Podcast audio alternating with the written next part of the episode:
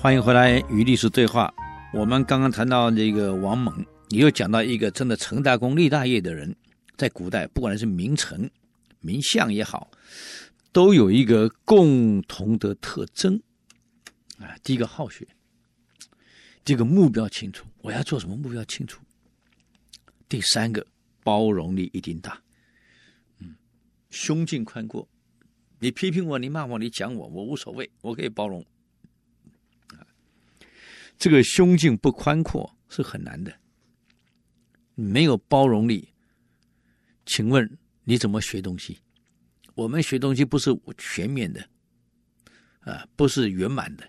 当有人告诉你哪里有缺陷、有问题的时候，你要是没有包容力，你不能虚心接受，你成不了大业。所以王猛也是一样，从小胸襟非常大。第四个，也很有智慧，很聪明。对整个时事的了解，他非常清楚。为什么今天变成这个样子？整个社会风气也好，局势也好，变成这个样子。那么将来在整个局势的竞争当中会怎么发展？他清楚。下一个，他一定具备反射能力。你们在想什么？真正目的干什么？他他太清楚了，你瞒不了他。嗯。所以他从小不太拘小节，我管你什么琐碎的事儿。哎呀，我要做大事，我不在乎那些小碎的事情。嗯，这一天他才二十几岁，听说桓温这个东晋的大将桓温要讨平天下，部队打到关中了，已经进入关中了，就来见他，穿了个粗布衣啊，去见他。一面跟桓温聊天，一面捉衣服上的虱子，也跟他谈论天下大事，旁若无人。桓温为他吃惊啊，非常吃惊啊！你才二十几岁呀，怎么懂这么多？天下大事分析的清清楚楚啊！嗯，就跟他讲了：我奉天子之命，我统帅十万精兵。我是前来为百姓铲除贼寇的，灭掉胡贼，啊，恢复中华。可是我到了三秦之地，却不到三秦之地有一个什么豪杰会来。这显然三秦之地好像没有人才嘛？什么原因啊？这个王猛跟他讲了：“将军啊，你从千里之远而来，啊，一路从。”东打到西，进入了敌国。你距离长安不过咫尺，却不肯渡灞水入长安。百姓们不知道你的真正打算是什么，所以不敢前来看你。不是没有人才，是你为什么迟迟不进长安呢？其实王猛早知道了，他志不在统一天下，在夺兵权好创晋。各位，这个桓温哑然啊，这小子好可怕，居然知道我在想什么啊！居然知道我的目的，这反射力这么强。你想想看，我们当员工的老板一举一动，你都知道他目的，你不是很好应付吗？嗯，但是你不要表现太明显啊，老板把你除掉。我告诉你啊，啊，所以这个反射能力呀，你瞒不了他呀。这无言以对呀、啊，才说了：“哎呀，江东没有人可以跟你比呀、啊！江东是我从江东来的嘛，过来讨伐这胡人的，居然江东没有一个人能跟你比啊！你真是有能力、有才华、有远见啊！”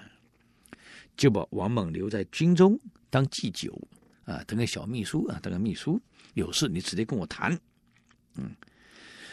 他是不敢重用王猛，虽然把他留在身边，却不敢重用他。王猛不是呆子，嗯，既然不重用我，我就离开嘛，就辞官走了。就是因为离开了桓温，所以苻坚才有机会用到王猛啊。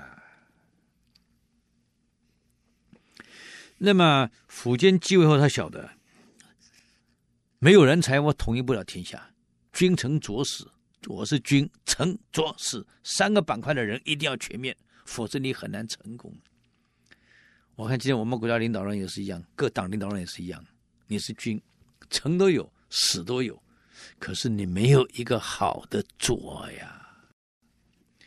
既然有好的卓帮你出谋策划，就不会玩那些雕虫小技了。把那个眼光放得远远的，啊，有深远的战略，有深远的战略部署，这样你才会成功啊！没有一个深远的战略部署，光求得当下苟安，光求得当下的利益，有什么用呢？到头来，我告诉各位，还是一场空啊！所以我常常会想到明朝悟空和尚讲的那一首《空空歌》，我感触很深哎。他说：“天也空，是地也空，人生渺渺在其中。天也是空的嘛，地也空的嘛，哪有一样是真的？我们人嘛，渺渺在其中过日子啊。这个日也空，是月也空，东升西坠为谁功？太阳每天东起，月亮下来，月亮东起，太阳下来，这样劳碌，他为为了谁？啊？这个田也空，是地也空啊，换了多少主人翁啊？”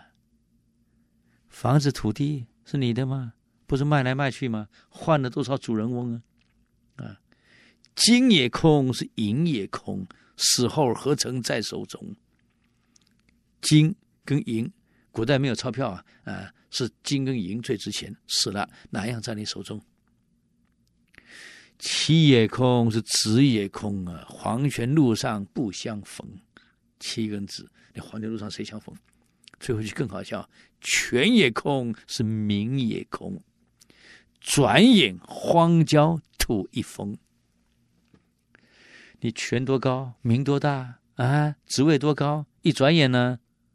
嗯，一个在纪念堂，一个在天安门广场，那在争啊，争啊！这两位为了争天下，请问死了多少人？嗯。争到一九四九年结束，你看看死了多少人？现在在哪里？啊，一个躺在慈湖，一个躺在纪念堂，有什么意义？你再起来呀、啊，再起来呀、啊！所以是权也空，是名也空，转眼荒郊土一封啊！这些人不知道争什么？有时候我们看一看，哎呀，人生很可怜啊！所以一定要把眼光看得远一点。不能只求你眼前的利益，那是很危险的事儿呀！啊，所以没有长远的规划，光有进程的利益是没有意义。那个利益早晚不是别人的啊！所以荀子还有一段话啊：“国不富，无足以养民情；国不强，无足以存其富。故曰富强。”什么意思呢？我们只好下一周给各位解释了，不好意思啊。与历史对话，我们下周见啊。